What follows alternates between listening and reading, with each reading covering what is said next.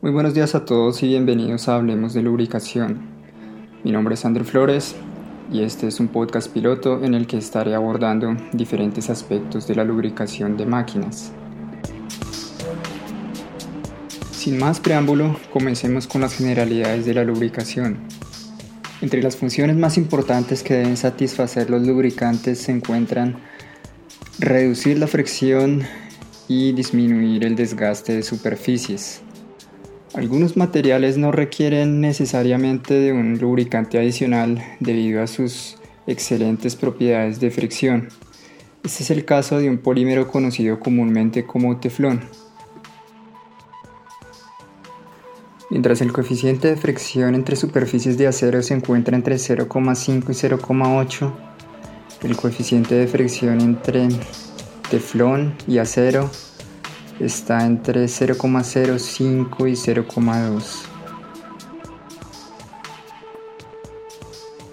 Para reducir la fricción entre superficies de acero que es relativamente mayor y resulta en desgaste, se utilizan medios lubricantes adicionales como por ejemplo aceites y grasas.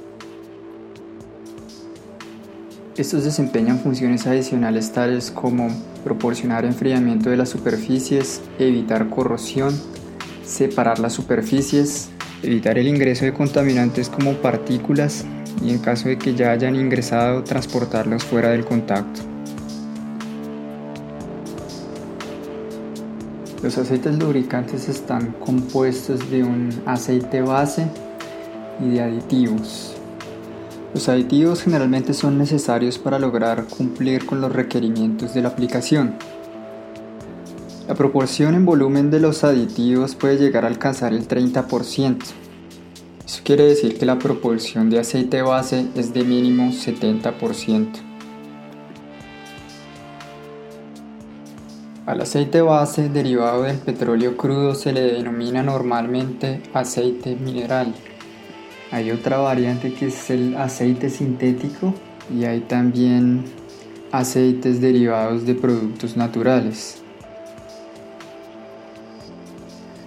El petróleo crudo se origina de la descomposición de material orgánico durante millones de años y sus propiedades dependen del lugar de donde se extrae.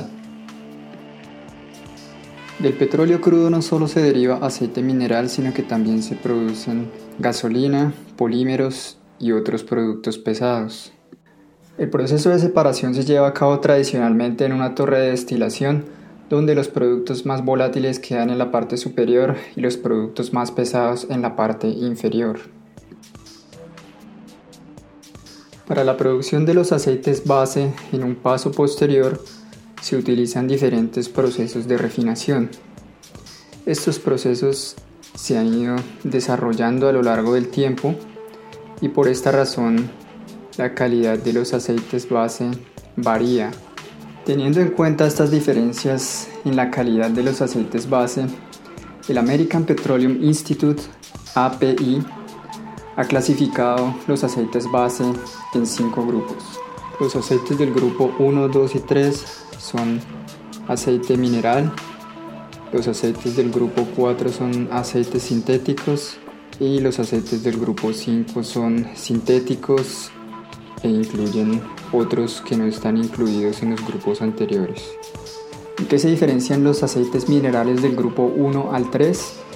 Estos aceites presentan diferente porcentaje de componentes saturados, el porcentaje de azufre es diferente y el índice de viscosidad es diferente. El índice de viscosidad es una medida de la dependencia de la viscosidad del aceite con respecto a la temperatura. Entre más alto sea este índice, menor será la dependencia, lo que quiere decir que es un mejor aceite. Un aceite cuya viscosidad depende demasiado de la temperatura puede que no esté en capacidad de proporcionar una separación suficiente entre las superficies.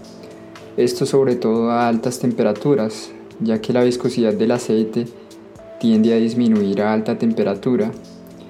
Esto puede resultar en alta fricción y puede desencadenar desgaste de las superficies. Así llego al final de este episodio En el siguiente episodio me adentraré en las funciones que desempeñan los lubricantes. Hasta la próxima.